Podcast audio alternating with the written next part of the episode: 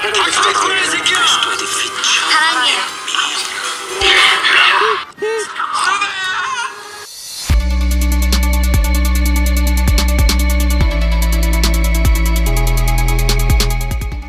Alô, queridos, queridas, queridas, eu sou a Vicky, esse é o NunaCast e a gente continua comentando os melhores K-dramas da Dramaland. Pois é, e olha eu aqui pra falar de Eve, de Véspera. Ainda não comprei esse nome, desculpa aí, galera. Então, Eve, Eve, talvez. É, eu só assisti até o segundo episódio, tá? Tô acompanhando pelo Viki, até ontem pelo menos não tinha legenda em português. Então estou resistindo eu, fansub. Então tô aqui com o segundo episódio, né? A primeira coisa que eu tenho para dizer, aquela mãe, né, estamos falando de Sorá, ela tá criando a menina do segundo episódio de Tomorrow, né? Uma garota traumatizada, uma garota triste, uma garota com medo. Ela sofre bullying da própria família. Que mãe é aquela? Eu acho que mãe às vezes devia fazer teste psicotécnico para poder pôr filho no mundo. E sem dúvida que a Sorá não passava. Eu sei que é porque ela também sofreu na mão do pai, né? Aquele homem não tem coração, como dizem por aí. Sorá não tem a menor estrutura para criar uma criança, né? Não é à toa que a menina usa fralda com o quê? 5 anos de idade? Não sei se já falei a idade dela. Gente, desculpa, não lembro mesmo. E o que, que foi aquela cena da mochila? Então tá, a gente já sabe que foi a Laer que trocou as mochilas das crianças. Mas envolver a criançada, gente. Deixa as crianças em paz, né? A coitadinha já tem tanto problema. Ainda a mãe do menininho foi querer envolver porque é um jogo de poder ali. Gente, Sorá batendo na professora, reclamando que a diretora que tem que mandar todo mundo embora porque ela tinha que ser a preferida. O babado é realmente muito pesado. E olha o que, que a escola tá ensinando, que tem que jogar mesmo com preferência. Nossa, eu fiquei tão chocada com várias coisas que acontecem ali que eu pensei, tá bom, então o exagero vai determinar o roteiro. E eu espero que seja exagero.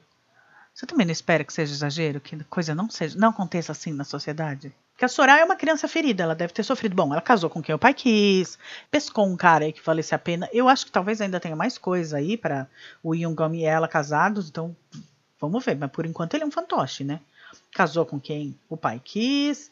É lógico que ela ia ter toque, né? Tá lá ela lavando a mão até se queimar, até se machucar. Porque né, nada da vida dela é do jeito que ela quer. E ela tá criando a filha do mesmo jeito. Então, ai, muito triste, muito triste. Mas ao mesmo tempo também não gosto da ideia do que está acontecendo. Então a gente tem a vingança da Laera. Entendo. Só que vai existir uma traição. Né? O Yungom vai trair a mulher. E aí o roteiro tá querendo fazer parecer. Ele tá querendo convencer a gente de que a Sora é tão ruim que merece um chifre. E que o Gom é um cara. Ai, coitado. Ele tá ele sofre, ele é um fantoche na mão dela, ele é um cara muito legal, você vê como ele trata a filha. Então, ele merece alguma coisa melhor. Não, ele vai cair na mão de uma pessoa que está buscando vingança. E ela está pegando justo ele para Cristo. E que não é necessariamente. A culpa não é dele. Né? Não, é, não foi ele que matou o pai dela. Ele não estava nem envolvido. Então, eu acredito que vai se desenvolver aí um romance, apesar dele não ser o cara que tem a ver com o problema todo. Ele não é o responsável.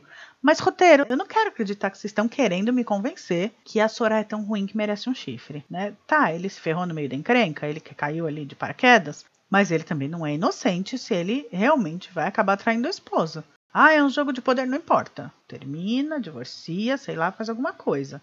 Agora, indo para Arael, ela fala baixinho, ela fala levinho. Essas pessoas eu tenho mais medo. Eu fico muito preocupada com essas pessoas que parecem carneirinhos, mas elas não são. Bom, deu pra ver, né? Ao longo do episódio do 2, a gente já foi vendo que ela realmente não é alguém que só tá querendo vingar a morte do pai. Tem uma coisa muito maior ali, né? Mas voltando. Então ela tem a escola de dança e ele vai atrás dela. Papo vai, papo vem sobre a filha e a academia de dança. E ele enxerga ali o bandoneon, que é um instrumento parecido com um acordeon ou uma concertina que serve para tocar tango, conhecido no mais sul da América do Sul.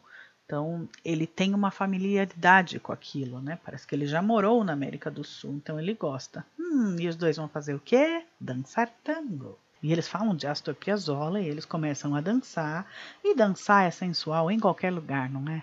Tango, então. Foi bem bonito. Nossa, criou-se um clima muito mais legal durante aquele tango do que a própria cena de sexo do primeiro episódio. né? O clima esquentou de uma forma porque tinha música e tinha a roupa dela esvoaçante, tinha onde as mãos dos dois se encontravam e tinha os olhares e tinha todo o climão, né? Bem legal, que aliás rendeu o que eu acho a melhor cena do episódio, que foi a hora que ele chega em casa pensando não tem tu, vai tu mesmo.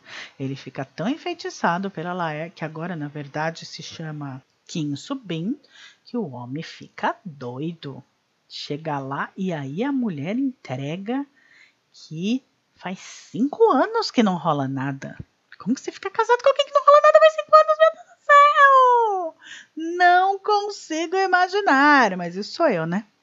Aí você viu depois no dia seguinte, ela está vendo o passarinho verde. Quanto tempo será que vai demorar o passarinho verde que a Soraya está vendo? Porque é provável que ela dê até. Ela parecia estar interessada que isso acontecesse. Isso parece ser algo que ela gosta, então vamos ver quanto tempo vai durar esse bom humor, né? Causado por algo que eu sei que não é a panaceia, mas que pode ajudar bastante de vez em quando, né? E aí, na hora que o Ampião vai procurar a Rael, que ela ainda fala agora, eu sou Kim Sumbin, Gente, eu falei, como assim? Que descarada. Tô pensando que ela ia gostar de encontrar ele. Ele estava emocionado por vê-la.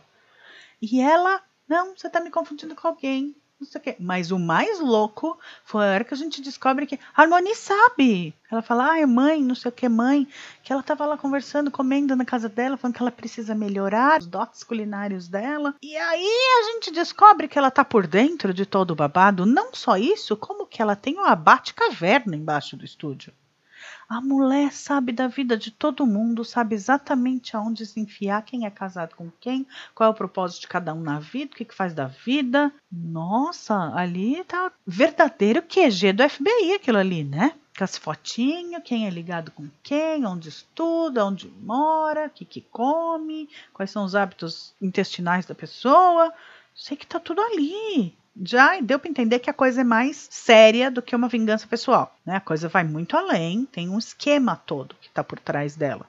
Eu não sei se de repente ela enriqueceu tanto que ela con contratou essa galera para trabalhar para ela, ou se ela encontrou um, uma galera que vai ajudá-la, porque tenha interesses próprios anteriores e só casou uma coisa com a outra. Eu acho mais provável mas ela já mandou o dinheiro pro Ampiang falando que tô pagando 10 vezes o que eu recebi. Então talvez ela que seja super rica mesmo. Não sei, talvez até esteja respondido já no episódio 3. Continuo esperando. Não tô afim de assistir com legenda em inglês, mas vamos lá. Aguardo. No mais, eu tô gostando muito da trilha sonora, bem legal, e ainda quando chega essas cenas sensuais, tem aquele ticabão, ticabão, gosto.